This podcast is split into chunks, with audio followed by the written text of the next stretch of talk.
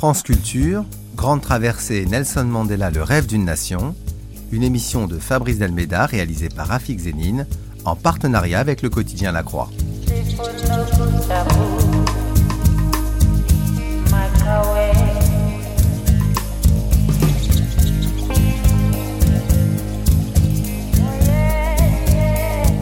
Ce matin, la libération et l'arrivée au pouvoir de Mandela. Le corps entre la pesanteur et la grâce, et question de santé en Afrique du Sud. Mais tout de suite, retrouvons le quatrième épisode de notre biographie de Nelson Mandela.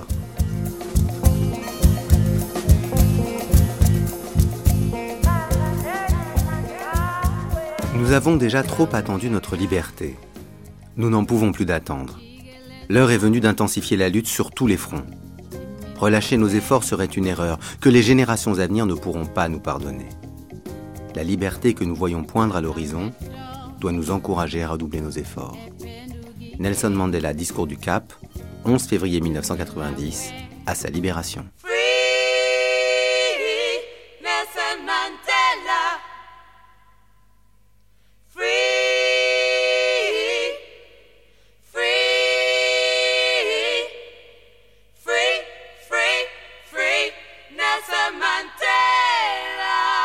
Free Nelson Mandela.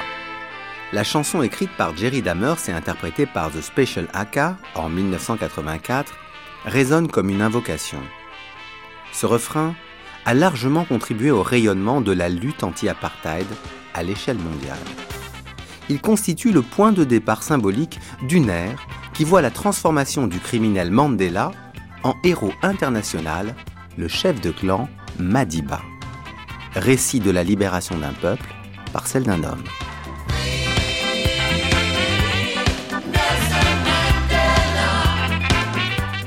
Au début des années 80, l'ANC met en avant Nelson Mandela dans ses campagnes internationales de mobilisation de l'opinion.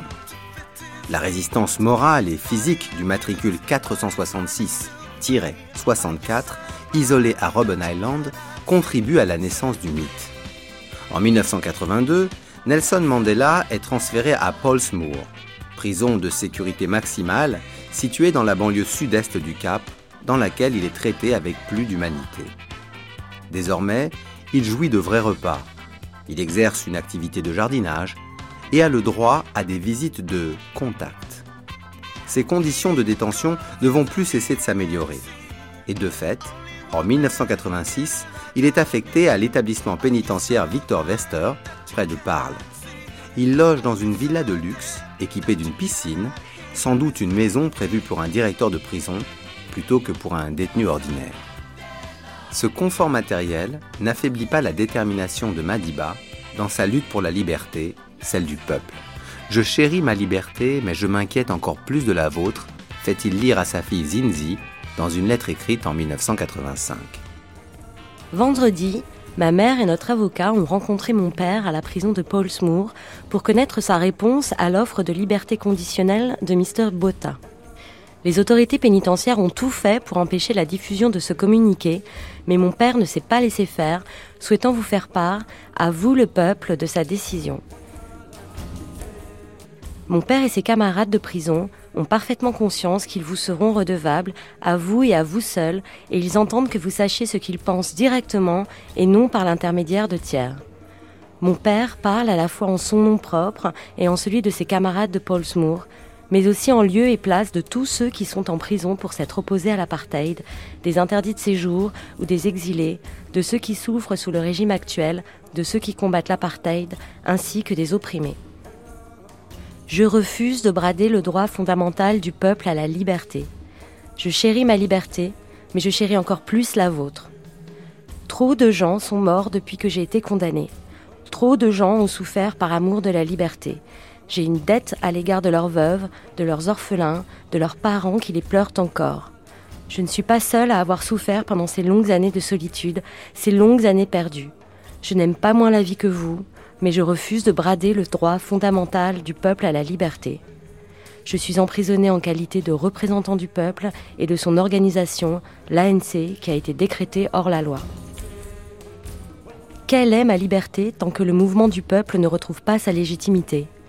Quelle est ma liberté quand je risque à tout moment d'être arrêté pour défaut de laisser passer?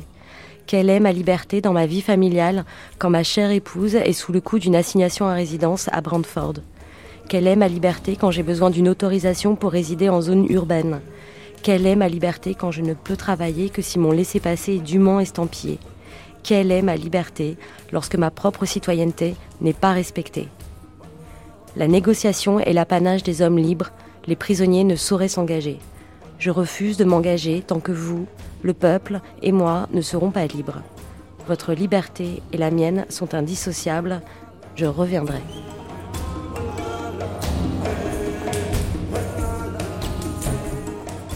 Pendant ce temps, l'Afrique du Sud bouillonne. La lutte continue et s'intensifie. Umkhonto Wesizwe, MK, la branche armée de l'ANC, lance des attentats à la voiture piégée à partir de 1983 en réponse aux attaques des forces de l'ordre sud-africaines. Les agitations se multiplient et atteignent leur apogée peu avant 1986, date du dixième anniversaire des émeutes de Soweto. C'en est trop pour le gouvernement Botha, en place depuis deux ans. L'état d'urgence est proclamé. En 1985, le pouvoir avait approché Nelson Mandela par l'intermédiaire du ministre Kobi Kodze. Personnellement, je ne pense pas qu'à cet âge et dans son état, ça aurait été sage pour lui de décider de retourner en prison. Et j'espère pouvoir agir dans une perspective humaine et vers une solution qui amènerait la paix en Afrique du Sud.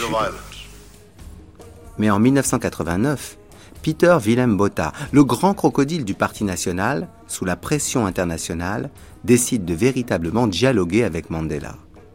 Le 5 juillet, Botha organise une rencontre avec le plus célèbre prisonnier du monde. Une simple visite de courtoisie, dira-t-il. Le rendez-vous se tient à la résidence présidentielle du Cap. La question de la libération inconditionnelle de tous les prisonniers politiques, lui compris, est évoquée par Mandela, mais ignorée par Botha. Ce dernier annonce finalement sa démission forcée à la télévision en accusant les membres du gouvernement de manquer de confiance, de l'ignorer et d'être aux mains du Congrès national africain. Peu de temps après, Frédéric Willem de Klerk lui succède. À la raideur toute militaire de Peter Botta succède la souplesse d'un homme de 53 ans nourri de politique dès son plus jeune âge. Fils d'une famille vouée aux affaires publiques, Frédéric Willem de Klerk a rapidement abandonné sa carrière d'avocat pour se consacrer à la politique. Son ascension au sein du Parti national est révélatrice. Député en 72, ministre depuis 78, chef de son parti en 82, dans le fief d'une extrême droite opposée à toute réforme, il est passé maître dans l'art du dialogue et de la négociation. À la tête du Parti national depuis février, il est apparu très vite comme le nouvel homme fort du pays, capable de donner au parti au pouvoir un nouvel élan à la veille des élections législatives. Mais ces déclarations fracassantes sur la fin de la domination blanche, sur un changement radical de la société et la disparition des discriminations raciales ne doivent pas faire illusion. Réaliste et pragmatique, il est convaincu de la nécessité d'alléger l'apartheid. Mais pour ce conservateur, pas question de toucher au statut de la minorité blanche. Vainqueur incontesté de la crise gouvernementale qui a provoqué hier la chute de Peter Botta, le second chef d'État sud-africain a prêté serment ce matin. Il inaugure certes un style très nouveau, mais qui ne devrait pas changer fondamentalement le système.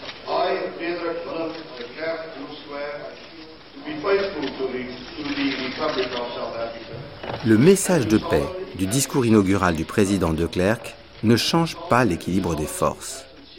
Même si cette passation de pouvoir incarne un changement positif, la lutte continue. On ne lâchera rien, disent les manifestants.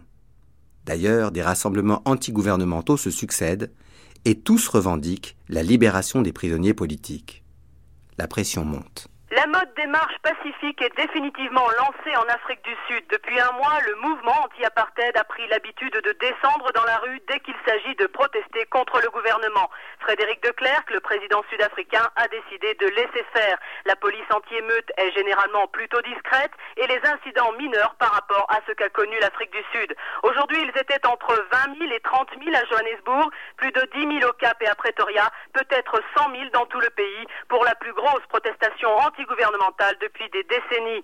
À l'appel des syndicats, ils ont marché pour célébrer l'annonce de la libération de huit prisonniers politiques détenus depuis plus de 25 ans. Parmi eux, Walter Sisulu, ami et bras droit de Nelson Mandela. Ils dirigeaient ensemble l'ANC, l'organisation nationaliste noire qui vit en exil. Les Sud-Africains attendent toujours que les huit leaders de l'ANC rentrent chez eux. Parmi les banderoles dans les manifestations d'aujourd'hui, longue vie à l'ANC, bienvenue à nos leaders, la nation salue votre retour. Johannesburg, Pascal Chelet, France Inter. Les manifestations ne sont plus réprimées aussi violemment. Elles sont regardées avec plus de laxisme par de Klerk. Son objectif est de favoriser les rassemblements politiques pour sortir de la violence et aller vers des négociations. Afin de trouver des interlocuteurs, il libère une partie des détenus. Et le 10 octobre 1989, le président de Klerk annonce la libération de Walter Sisulu et de sept autres prisonniers politiques dont Ahmed Katrada, sans aucune restriction. Les anciens compagnons retournent aussitôt à la politique et rapidement se hissent au sommet de l'ANC. Ils seront effectivement les interlocuteurs du gouvernement dans la nouvelle phase qui s'ouvre. De l'Afrique du Sud. Le stade de football de Soweto était comble décoré aux couleurs noires, vert et or de l'ANC et aux couleurs rouge et jaune du Parti communiste sud-africain. Dans la matinée, musiciens et poètes ont animé la foule et même Johnny Clegg est venu faire un discours en zoulou. Dans l'après-midi, c'était au tour des leaders de l'ANC de prendre la parole. Walter Sisulu a rendu hommage au Front démocratique uni, au COSATU et à la jeunesse pour le rôle qu'ils ont joué dans la lutte anti-apartheid. Selon Walter Sisulu, le régime d'apartheid est en proie à une crise très profonde, une crise irréversible. La stratégie la plus efficace pour éliminer l'apartheid, a-t-il ajouté, est de maintenir la pression sur le régime de Pretoria, notamment par des sanctions économiques et financières. Farida Ayari à Johannesburg pour France Inter. Petit à petit, De Klerk démantèle les rouages de l'apartheid. Son discours parlementaire du 2 février 90 annonce la couleur. I wish to focus the spotlight on the process of negotiation and related issues. The key to reconciliation, peace and a new and just dispensation. Today, I'm able to announce far-reaching decisions in this connection. The prohibition of the African National Congress, the Pan-Africanist Congress, the South African Communist Party and a number of subsidiary organizations is being rescinded. Levée de l'interdiction de l'ANC, du PAC, du Parti communiste sud-africain et de 31 autres organisations illégales. Libération des prisonniers politiques incarcérés pour des activités non violentes. Suspension de la peine capitale et levée de différentes restrictions imposées par l'état d'urgence. L'auditoire est stupéfait. Une semaine jour pour jour après cette allocution, Nelson Mandela apprend qu'il sera relâché. I am now in a position to announce that Mr. Nelson Mandela will be released at the Victor Verster prison on Sunday, the 11th of February, at about 3 p.m. Je suis maintenant en mesure d'annoncer que Nelson Mandela sera libéré demain dimanche vers 15h à la porte de la prison Victor Verster. Hier soir, j'ai rencontré Nelson Mandela au Cap. Notre entretien a porté sur deux points. La question de l'état d'urgence et celle des prisonniers détenus pour des raisons politiques ou en exil à l'étranger pour les mêmes raisons. J'ai souligné combien il était important de créer des conditions qui me permettent de lever l'état d'urgence sans que la loi et l'ordre soient mis en péril. Les yeux du monde entier sont maintenant braqués vers les Sud-Africains et nous avons tous l'opportunité et le devoir de prouver que nous sommes capables d'une évolution pacifique vers une nouvelle Afrique du Sud.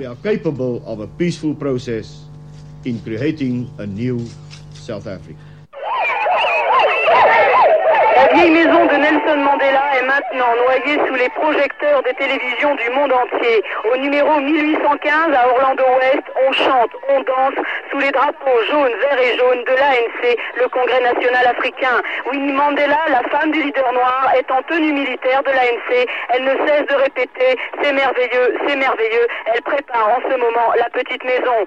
Ceux qui cette nuit vont faire la fête à Soweto n'étaient pas nés lorsque le leader noir était condamné à la prison à vie condamné pour sabotage et terrorisme. Mais Nelson Mandela, dans les ghettos noirs, tout le monde connaît, c'est le symbole vivant de la lutte contre l'apartheid, la discrimination raciale en Afrique du Sud. Demain, le symbole sera un homme libre, de retour parmi les siens après 27 ans passés dans les prisons sud-africaines. Soweto, Pascal Chelet, France Inter. Les médias du monde entier sont surexcités en apprenant la nouvelle en conférence de presse. D'ailleurs, le prisonnier provoque l'étonnement en demandant une semaine de délai pour préparer psychologiquement sa famille et son parti à sa sortie. De Klerk refuse. Il veut libérer immédiatement Mandela à Johannesburg. Mandela s'y oppose, car il souhaite que l'image de sa sortie de prison manifeste aux yeux de tous sa victoire. Finalement, un compromis est trouvé entre le prisonnier et son geôlier. Nelson Mandela sortira au Cap. 11 février 1990, 15 h Winnie Mandela et Walter Sisulu ne tardent pas à arriver aux portes de la prison Victor Verster. Nelson Mandela, de son côté, reçoit l'appel d'un journaliste de la télévision sud-africaine lui demandant de descendre de la voiture quelques centaines de mètres avant les portes de la prison afin qu'on puisse le filmer en train de marcher vers la liberté. Cette mise en scène lui met la puce à l'oreille. Pour la première fois, dit-il, j'ai soupçonné que les choses pouvaient ne pas se passer aussi calmement que je l'avais imaginé. Son intuition ne l'a pas trompé. Une foule oppressante, composée de journalistes et de milliers d'admirateurs, se presse à la sortie de la prison. C'était un chaos joyeux, mais un peu troublant, pense Mandela. Le couple fraîchement réuni n'est pas au bout de ses peines. En direction de la place de la parade, face à l'hôtel de ville du Cap, Nelson et Winnie Mandela découvrent une effrayante marée humaine motards sont venus chercher Nelson Mandela à sa sortie de prison, mais lorsqu'il est sorti, main dans la main avec Winnie, en levant le point de la victoire, le point de la libération, il a dû vite fait faire demi-tour parce que la foule a failli vraiment l'approcher de trop près, a failli le, lyncher de, de, bonheur, de plaisir. Donc il est retourné en prison quelques minutes, le temps de sauter dans sa voiture. Là, un cortège est parti euh, vraiment à toute vitesse avec ces motards qui empêchaient la presse de suivre la voiture de Nelson Mandela. Zinvi, sa fille, était derrière, mais aussi Walter Sisulu, tous ses amis de l'ANC qui avaient été emprisonnés avec lui. Et ça a été un long cortège tout le long de l'autoroute jusqu'au centre du Cap. Là, ça a été vraiment un, grand moment parce que les gens sur le bord de la route. Blancs, métis, indiens, noirs, tout le monde était sur la route en levant le poing et en criant Viva Mandela, viva. C'était vraiment une, une foule complètement enthousiaste qui saluait le retour du leader. Là où ça a vraiment failli mal tourner, c'est lorsque Nelson Mandela est arrivé en ville, dans le centre du Cap. Il devait s'adresser à la foule du balcon de l'ancienne mairie. Il n'a jamais pu rejoindre ce balcon. La foule a littéralement entouré sa voiture. J'étais dans une voiture juste derrière avec ses camarades de l'ANC. Il a jeté plusieurs fois des regards affolés autour de lui. La voiture a bougé plusieurs fois, a failli se, retourner littéralement. Il a fallu que Alan Boussac, le révérend Alan Boussac et plusieurs leaders interviennent de façon musclée en donnant des coups de poing à droite et à gauche pour que la voiture de Nelson Mandela puisse enfin se frayer un passage.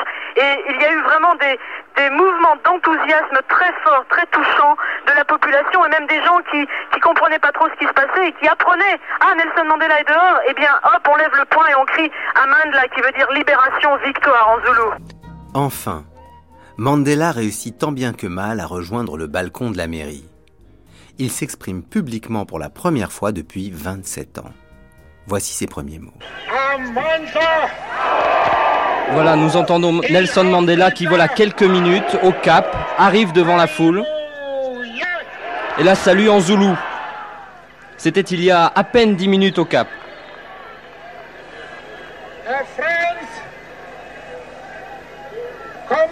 Mes chers amis, chers camarades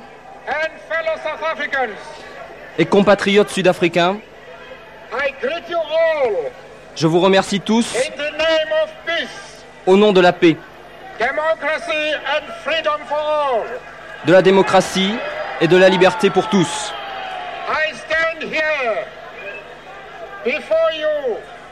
Je me tiens ici devant vous, non pas comme un prophète, mais comme un humble serviteur de vous, le peuple.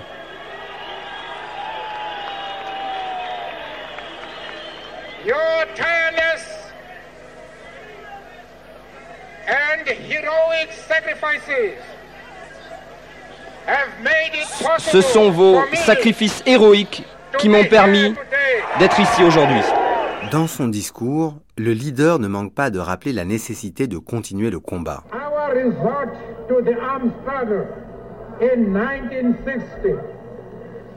Notre recours à la lutte armée en 1960 avec la formation de la branche armée de l'ANC, Umkanto Wesizwe, était une action purement défensive contre la violence de l'apartheid.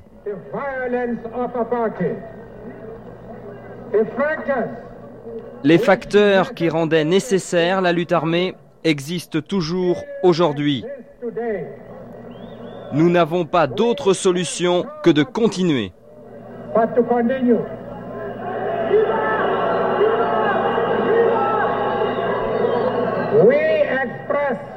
Mais nous exprimons l'espoir que les conditions d'une solution négociée seront prochainement réunies afin que nous n'ayons plus besoin de recourir à la lutte armée.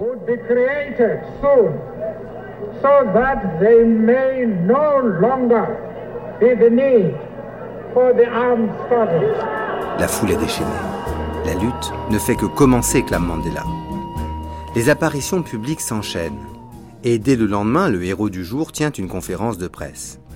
Face aux journalistes en provenance de tous les pays, il réitère son intention de continuer la lutte armée jusqu'à ce que les droits politiques des Noirs soient reconnus et l'apartheid aboli. C'est le seul moyen pour atteindre la liberté, la vraie.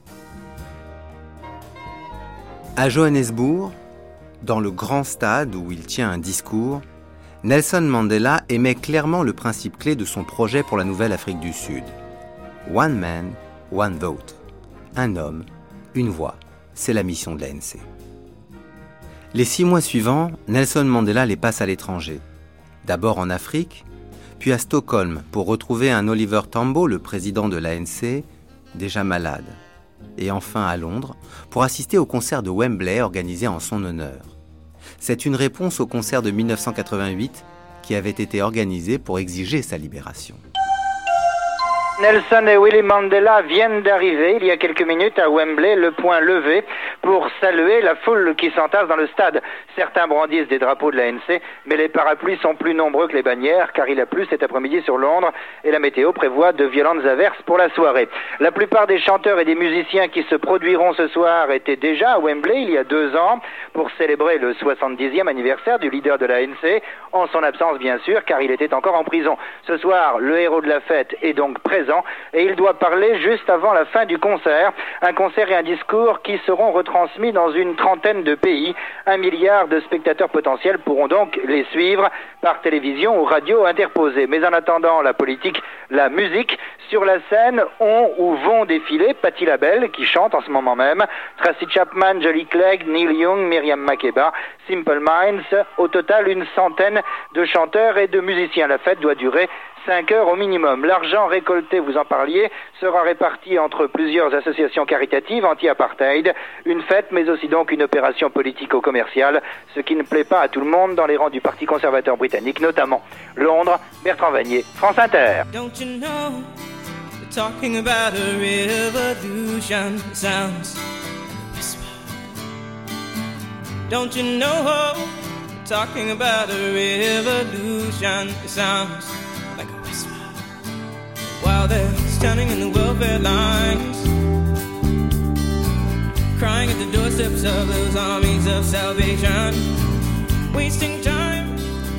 Ces voyages sont de bonnes occasions pour saluer le soutien des dirigeants internationaux et remercier les forces anti-apartheid à l'échelle mondiale.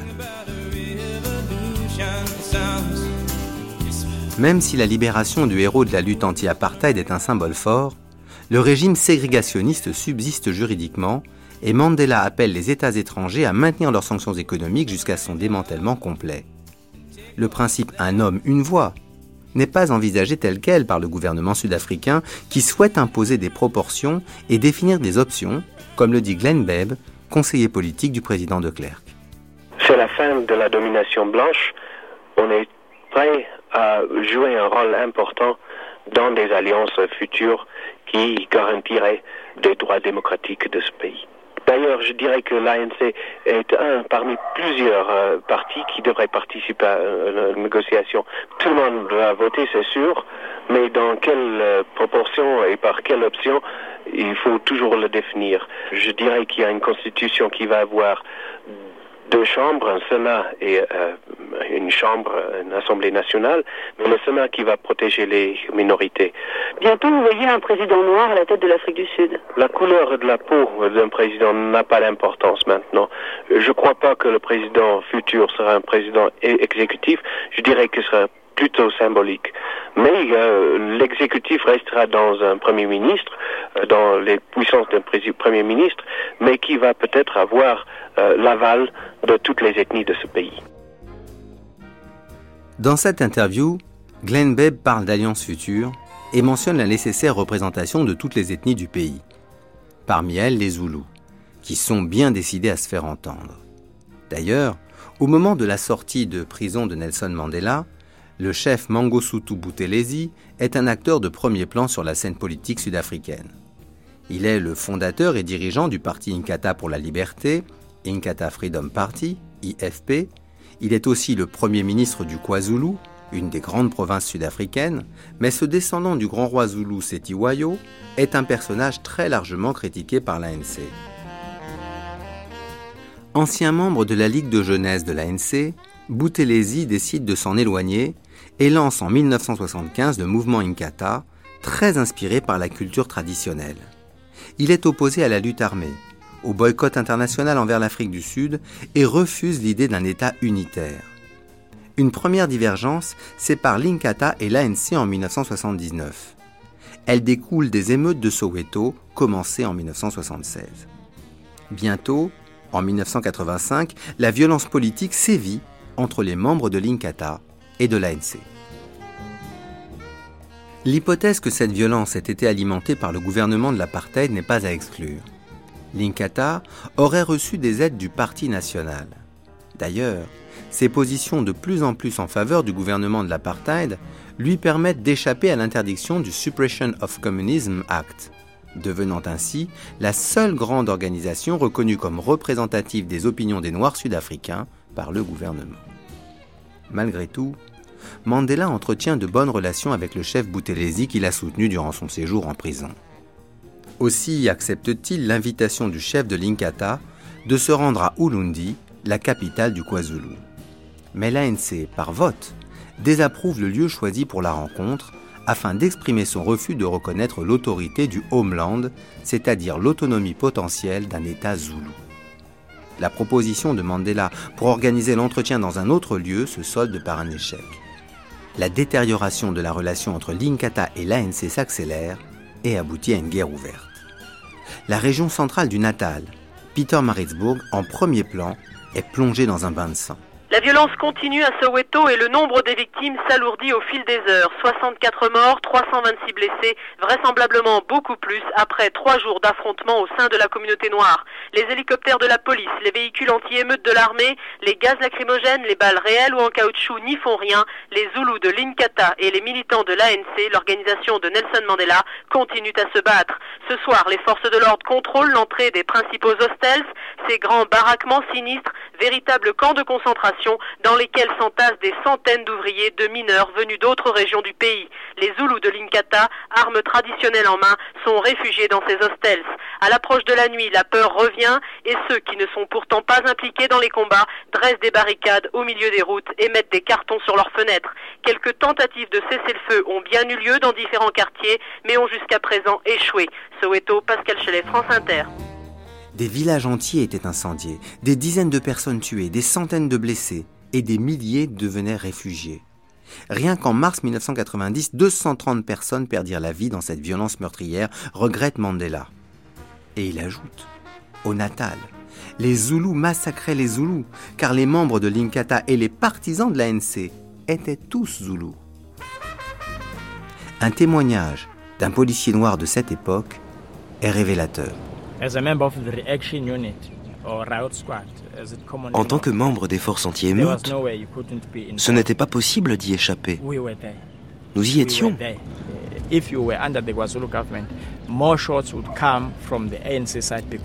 Si vous dépendiez du gouvernement du KwaZulu, vous aviez plus de chances de vous faire tirer dessus par l'ANC, car pour eux, vous étiez les gens de l'IFP, de Mangosuthu Buthelezi. Au milieu des combats entre l'ANC et l'IFP, on vous met tout de suite dans un camp. Le résultat été que nous nous retrouvions dans une situation difficile. On ne savait pas quoi faire. Parce que les gens s'entretuaient devant vous et vous étiez supposé faire votre travail de policier. Mais le problème, c'est que l'ANC vous tirait dessus alors que votre devoir était de séparer les deux camps. Nous avons dû riposter.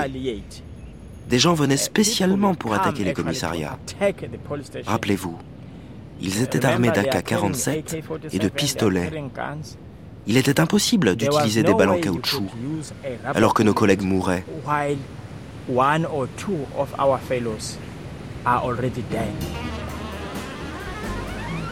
Particulièrement touché par ce conflit, Nelson Mandela se rend au King's Park, à Durban, le 26 février 1990, pour envoyer un message de paix aux 100 000 Zoulous réunis. Jetez vos armes, jetez vos fusils, vos couteaux et vos pangas dans la mer. Fermez vos usines de mort. Arrêtez cette guerre tout de suite, clame-t-il. En vain. En Afrique du Sud, ce sont les Zoulous qui ont manifesté aujourd'hui contre la violence. Depuis des semaines maintenant, les partisans de Nelson Mandela s'affrontent avec ceux du leader Zoulou Boutelesi, un bilan qui se compte par centaines de morts. Jacques Violet.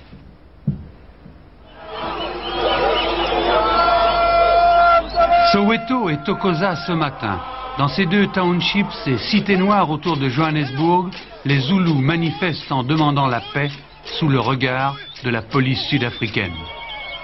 Depuis un mois et demi, la communauté noire se déchire, de véritables tueries, des violences extrêmes entre deux ethnies, entre deux mouvements politiques, les Xosas de l'ANC et les Zoulous de l'Inkata.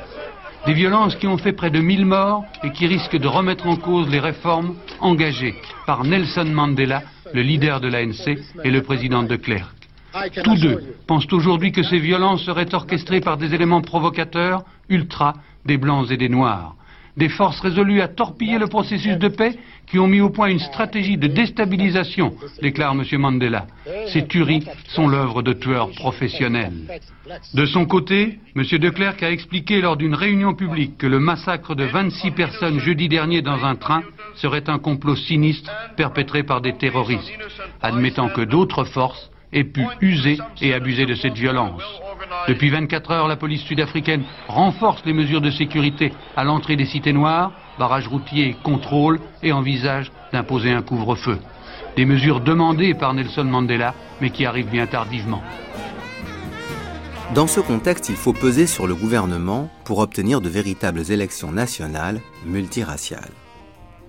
De Klerk résiste pour préserver les droits de la minorité blanche. L'ANC joue sur ses liens avec le monde occidental pour faire progresser sa cause.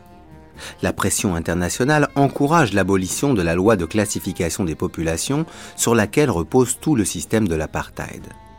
Finalement, de Klerk doit céder. Lors de son arrivée au pouvoir en septembre 89, le président Frédéric de Klerk avait promis de créer une nouvelle Afrique du Sud. Visiblement, c'est un homme qui tient parole. Écoutez ce qu'en pense l'un des conseillers de l'ambassade d'Afrique du Sud à Paris, Huys Villejeune, interrogé par Michel Barthélémy. C'est tout à fait historique. Ça promet des jours meilleurs pour l'Afrique du Sud, pour nous tous, qu'on soit, qu'on soit d'un couleur ou de l'autre. D'ailleurs, on n'en parle plus. Euh, des distinctions de, de, race. Euh, si vous voulez, depuis l'intégration des quartiers résidentiels il y a 15 jours et la réservation des terres en fonction de race qui a été levée, maintenant toute distinction entre, entre personnes qui sont levées, euh, c'est la base pour le, le nouveau départ de l'Afrique du Sud une véritable guerre d'usure s'engage entre les leaders. Pour Mandela, l'heure des négociations a sonné. De Klerk n'est pas du même avis et repousse l'échéance. Il souhaite que l'euphorie de la libération du plus célèbre prisonnier du monde retombe. Il espère secrètement que le temps fasse faire un faux pas à son interlocuteur. En fait, De Klerk n'est pas du tout prêt à renoncer à la domination blanche. Mais l'engrenage du changement est amorcé. La première séance de pourparlers a lieu en mai 1991 au Cap. Elle dure trois jours. Les négociateurs s'appliquent à donner une définition des exilés et des prisonniers politiques autorisés à demander l'amnistie. Finalement, la rencontre se solde par la signature de l'accord de Roadshow dans lequel les deux parties s'engagent dans un processus pacifique de négociation. Celui-ci est accompagné de la levée de l'état d'urgence par le gouvernement. De Klerk tente de négocier la levée des sanctions économiques, mais Mandela refuse, conscient qu'il s'agit de la plus forte monnaie d'échange dont il dispose. En juin, le couple Mandela s'envole pour six semaines de voyage en Europe et en Amérique du Nord. À Paris, il est accueilli par François Mitterrand et son épouse Danielle, fervente partisane de l'ANC. À Londres, et surtout à Washington, Nelson Mandela tient le même discours. La lutte armée ne cessera qu'à l'élimination de l'apartheid. Sur la question de la lutte armée, le président considérait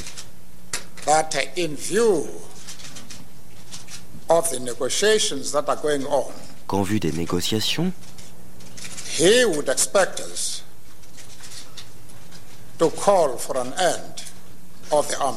il s'attendait à la fin de la lutte armée. Toutefois,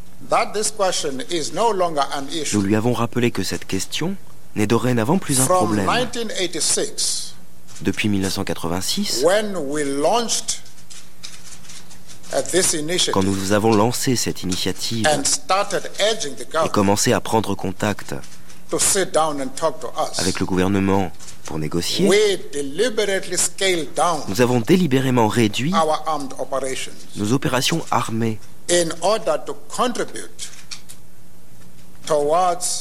pour pouvoir contribuer au contexte pacifique que nous souhaitions pour lancer les négociations.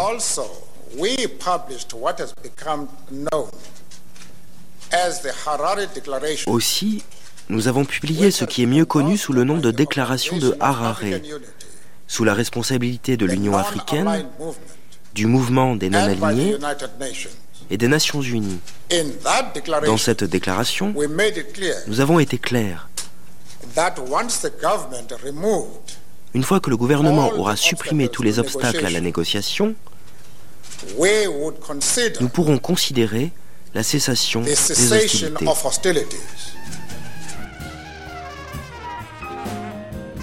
À son retour en Afrique du Sud en juillet, Mandela prend connaissance de l'effroyable bilan de la violence politique. Il y a eu plus de 1500 morts en 1990. Les pourparlers doivent reprendre plus vite afin d'aboutir à un processus de normalisation de la situation en Afrique du Sud. L'état d'urgence est levé en juin mais les coups bas persistent. De Klerk émet l'ordre d'arrêter plusieurs membres de l'ANC, dont Mac Maharaj, sous prétexte qu'ils organiseraient l'opération Vula, un complot communiste. Par cette accusation calomnieuse, De Klerk a pour objectif d'écarter Joe Slovo, le secrétaire général du Parti communiste d'Afrique du Sud, de la table des négociations. C'est ce dernier pourtant qui souffle à l'oreille de Nelson Mandela l'arrêt volontaire de la lutte armée afin de contribuer à la mise en place d'un climat propice aux négociations. Malgré les contestations de l'ANC, l'idée est validée par le Comité national de direction et aboutit à l'accord de Pretoria le 6 août 1990, signature entre le parti et le gouvernement qui scelle l'engagement de mettre fin à la lutte armée. Tous ceux qui pensaient que cette décision diminuerait la violence sont immédiatement déçus. Partout, c'est la même histoire. La police et les forces de défense déstabilisent le peuple. La police sud-africaine est très souvent accusée de laxisme, critiquée pour son incapacité à lutter contre le crime. Depuis 15 ans, les forces de l'ordre ont certainement passé plus de temps et de moyens à chasser les militants noirs de l'opposition. 8% de crimes en plus pour 1990 par rapport à 1989. Johannesburg et le Cap font désormais partie des villes les plus dangereuses du monde, principalement leurs banlieues noires et métisses. La police manque aussi d'effectifs pour l'opération coup de foudre. Elle a dû faire appel aux agents de circulation et aux réservistes. 40 000 agents de sécurité ont cependant, en 10 heures, arrêté 11 361 personnes suspectées de crimes, vols, viols, trafic d'or, d'alcool ou de drogue ou possession illégale d'armes. En Afrique du Sud, il est très facile de porter une arme, mais surtout d'en acheter autant que l'on veut à des prix relativement bon marché. Leur circulation est devenue un véritable danger public. La police a décidé d'être impitoyable. Mais pour Nelson Mandela et de nombreux mouvements noirs d'opposition, ces opérations spectaculaires des forces de l'ordre sont en fait destinées à masquer une nouvelle chasse aux opposants. Johannesburg, Pascal Chelet, France Inter. De plus, la police entretient une étroite connivence avec l'Inkatha, qui continue de frapper l'ANC avec les mêmes armes traditionnelles, des saguets et des casse-têtes. Le 22 juillet 1990, une trentaine de personnes sont massacrées par les membres de l'Inkatha escortés par la police. La boucherie de ces Bokung rend Mandela fou de colère. Il s'entretient avec De Klerk et exige sur le champ des explications. Le président reste quoi? En novembre, un nouveau massacre a lieu. Le gouvernement ne bouge toujours pas et pire, il enfonce le couteau dans la plaie en promulguant un décret autorisant les Zoulous à porter des armes prétendument traditionnelles dans les rassemblements politiques au Natal et ailleurs. C'est avec ces armes, légales dorénavant, que l'Inkatha massacre les membres de l'ANC. Après plusieurs accords conclus entre Mandela et Boutelesi, la guerre entre les deux partis ne cesse toujours pas. Les soupçons de collusion avec le gouvernement se confirment.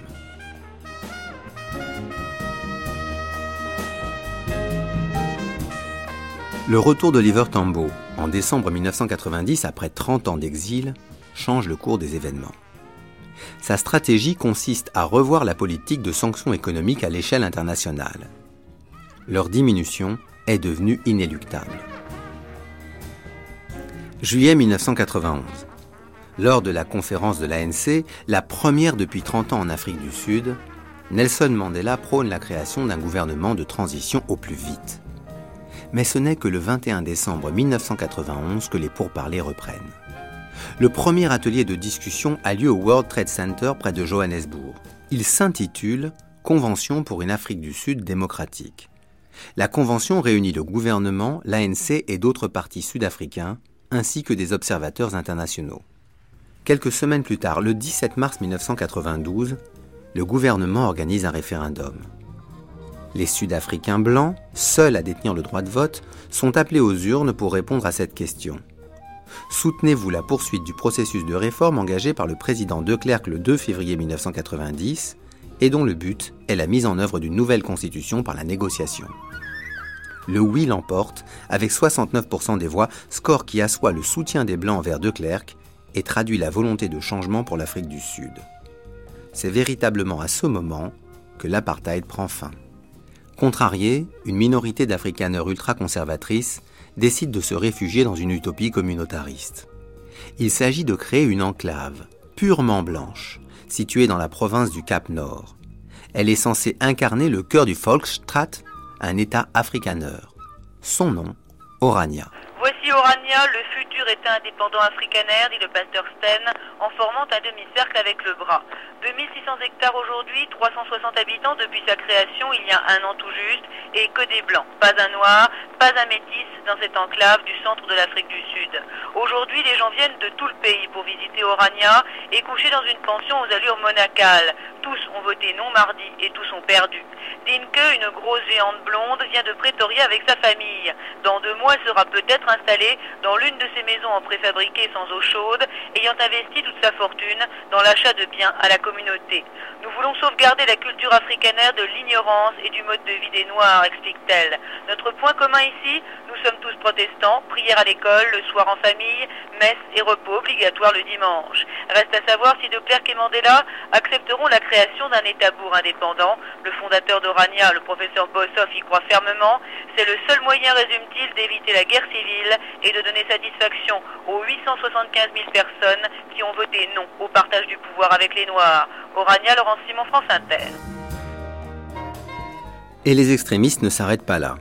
Le 10 avril 1992, l'ANC et tout le pays pleurent l'assassinat de Chris Hani, secrétaire général du Parti communiste et figure emblématique de la lutte anti-apartheid. Les coupables sont Janus Wallus, un membre d'une organisation d'extrême droite, et Clive Derby Lewis, député du Parti conservateur. Ils voulaient saboter le processus de changement. Nelson Mandela adresse ses condoléances devant la foule réunie au stade de Soweto. Ils étaient 80 000, des militants de l'ANC en majorité. Certains avaient passé la nuit là pour être sûrs de pouvoir saluer la dépouille de Chris Hani. Le leader de l'ANC, assassiné le 10 avril dernier, était appelé la lance de la nation par les Noirs. Chef de la branche armée de l'ANC et dirigeant du Parti communiste, il a reçu les honneurs réservés aux héros militaires. Ces anciens hommes défilaient dans l'émotion.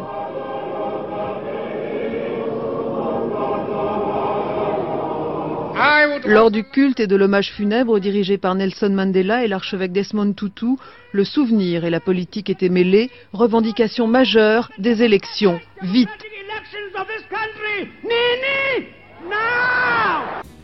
Le processus de démocratisation piétine. L'ANC décide alors de lancer une politique d'action de masse. Grèves, manifestations et boycotts illustrent la volonté de libération du peuple sud-africain.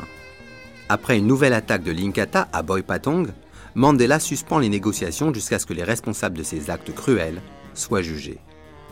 Il réclame aussi que les hostels, ces entassements de travailleurs noirs de toute ethnie confondue, soient isolés pour limiter les violences.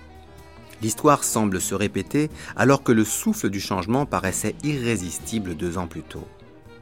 Le 3 et le 4 août 1992, l'Afrique du Sud connaît la plus grande grève de son histoire plus de 4 millions de travailleurs restent chez eux. Fort de son succès, l'ANC organise une marche de 70 000 personnes à Bichot, capitale du Ciskei. La manifestation vire au drame. 29 personnes sont tuées et 200 blessées par la police. Les pourparlers reprennent et aboutissent enfin à un accord. Le gouvernement de transition et la nouvelle constitution découleront du vote d'une assemblée constituante élue. Joe Slovo lance le principe de gouvernement d'unité nationale pendant les cinq prochaines années, un partage du pouvoir sans que la minorité n'ait le droit de veto. Ainsi, tous les partis ayant obtenu plus de 5% aux élections seraient représentés proportionnellement dans le gouvernement. Le 3 juin 1993, après des mois de négociations au World Trade Center, le forum multiparti accouche d'une date pour les premières élections nationales non raciales ce sera le 27 avril 1994. C'est un véritable tournant pour l'Afrique du Sud. Oliver Tambo, le vieil ami de Mandela, ne verra pas cet accomplissement. Il a succombé à une attaque au mois d'avril. Il ne voit pas non plus l'adoption de la constitution intérimaire par la Convention le 18 novembre 1993.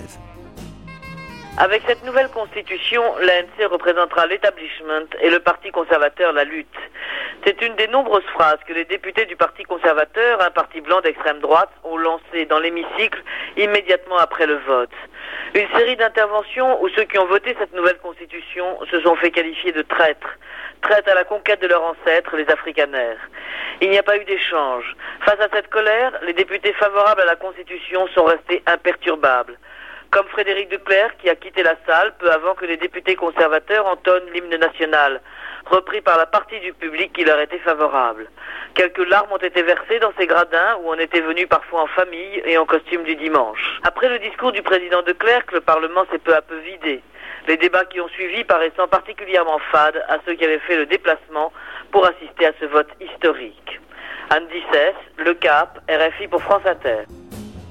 Après tant d'années de lutte, l'ANC atteint son objectif sous l'impulsion et le leadership indéniable de Nelson Mandela.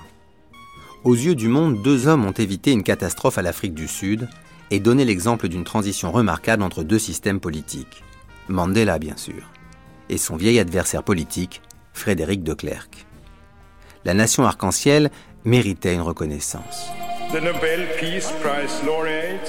Les lauréats au prix Nobel de la paix pour 1993, Nelson Mandela et Frédéric Willem de Klerk. Elle intervient à Stockholm le 23 décembre 1993. Nelson Mandela et Frédéric Willem de Klerk sont invités à recevoir conjointement le prix Nobel de la paix pour l'abolition de l'apartheid. Après Albert Luthuli en 1960 et l'archevêque Desmond Tutu en 1984, Nelson Mandela est le troisième Sud-Africain noir à être honoré par le comité Nobel.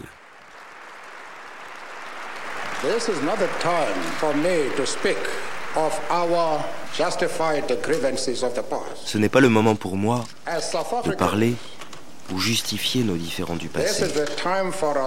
En tant que Sud-Africains, Il est temps pour nous de parler de ce qui est le mieux pour l'avenir de notre pays.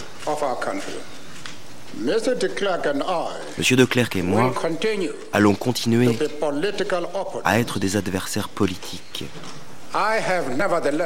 Néanmoins, j'ai décidé d'accepter le prix Nobel de la paix conjointement avec lui comme un symbole de réconciliation. De retour en Afrique du Sud, la réalité s'impose. Les partenaires d'un court instant redeviennent concurrents. Car la nouvelle démocratie sud-africaine découvre un véritable suffrage universel. Par un étrange retournement, le criminel d'hier, Nelson Mandela, est devenu le représentant de la nouvelle légalité sud-africaine. Le régime d'apartheid qu'il a vaincu n'est pas tombé dans l'oubli. Il figure désormais dans l'histoire des régimes politiques obsolètes. De même qu'il était né dans la vague des régimes totalitaires et autoritaires, il s'est effondré au moment où le communisme vacillait sur ses bases. Et la grandeur de Mandela est d'avoir permis une transition sans créer de nouvelles injustices.